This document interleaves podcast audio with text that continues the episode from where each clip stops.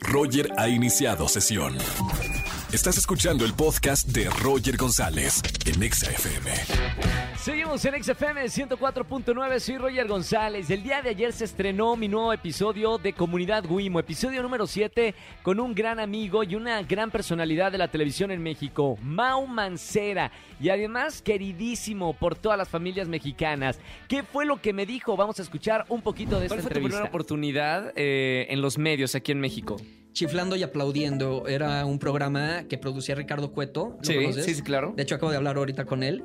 Este duró tres meses y ¿Tú después. ¿Cómo entraste? ¿Por casting? Por casting. Yo hice un casting. Yo un día trabajaba en esta empresa de papelerías y en Sí. mi hora godín de comer veo que en la tele dice Azteca te busca.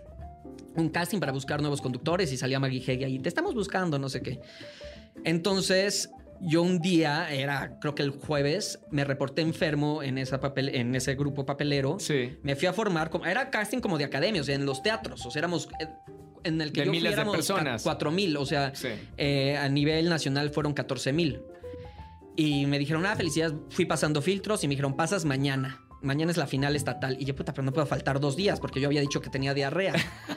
Entonces, al otro día, lo que hice fue inventarme que tenía que cobrar una herencia en Jalapa, que tenía que ir a firmar con un notario, este, pues una herencia en Eras bueno para, para contar historias. Sí, porque aparte dije, no puedo, no puedo alargar la diarrea porque entonces ya sería cólera.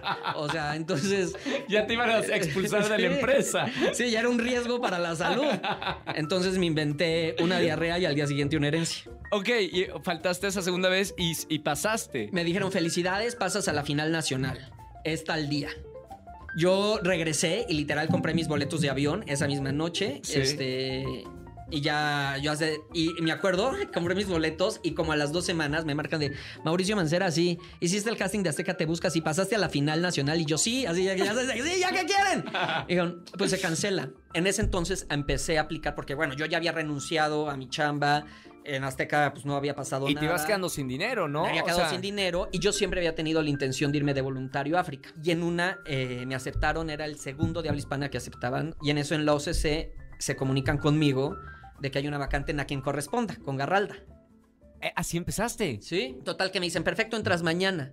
Les digo, no, yo vivo en Veracruz, espérense. O sea, deje- denme tres días de ir, empacar y regresarme. Y tal cual, o sea, fui, empaqué, hice mi despedida de pueblo de tres días. Llego, literal, a la puerta 3. Y yo así de que, oigan, pues vengo, a- este es mi número de folio, este, con la señorita tal, para quien corresponda. Ah, no, se canceló. Y yo, ¿Cómo? no. Y a ver, en ese momento no había teléfonos inteligentes que te metías, no era de que, puta, entonces ir otra vez a un café internet, eh, bajar su teléfono, el email, así de que, oye, que estoy aquí, ¿verdad? Para no hacerte el cuento largo, me tuvieron como tres horas, luego salen y me dicen, ¿qué crees? Pues ya se cerró la vacante. Te dijimos que era hace tres días y yo, pero me dijeron que me iban a esperar. O sea, yo tengo mi mochila aquí, o sea, todavía tengo el guachinango. aquí, Claro. o sea, me dicen, pues déjame ver qué se puede hacer. Entonces se mete y sale así como a la media hora de que, oye, pues hay una vacante en a quien corresponda, Fuerza Informativa Azteca. Sí. No, en Fuerza Informativa Azteca, directo, en Hechos. Sí. Y yo, a huevo. Entonces yo empecé mi carrera en Hechos. Órale, ¿qué programas te marcaron a ti? Y sobre todo que la gente también te conoció gracias a la televisión, porque era una época en la que televisión era muy distinta a lo que es ahora. Sí. Y, y era una época en la que todo el mundo prendía la televisión y llegaba a millones y millones de, de mexicanos y mexicanas. ¿Qué programas recuerdas? Definitivamente, pues Venga la alegría. venga la alegría. De hecho, me acuerdo cuando íbamos de locación, este, literal era como, digo, la gente se va a reír con esto porque no se asemeja, pero me sentía yo en los Beatles, ya sabes, o sea, de que las camionetas las movían, nos metían por los restaurantes de los hoteles. Hice una firma de autógrafos en Guadalajara que eran 6 mil personas. O sea, cosas que ya sabes que Como que, rockstar. wow, rockstar. Sí, sí, sí. rockstar. Literal, de que otra vez en Guatemala también fui a una firma de autógrafos y llegué y caravana de seguridad y no cosas cosas muy padres que ahorita ya la televisión difícilmente un proyecto llega llega a esas magnitudes porque son otros tiempos. Si quieren escuchar toda esta entrevista con este gran amigo Mauricio Mancera, entren a cualquiera de sus plataformas de podcast favoritos, pongan comunidad Guimo y escuchen toda esta plática que tuve con este gran amigo. Escúchanos en vivo y gana boletos a los mejores conciertos de 4 a 7 de la tarde por Exa FM 104.9.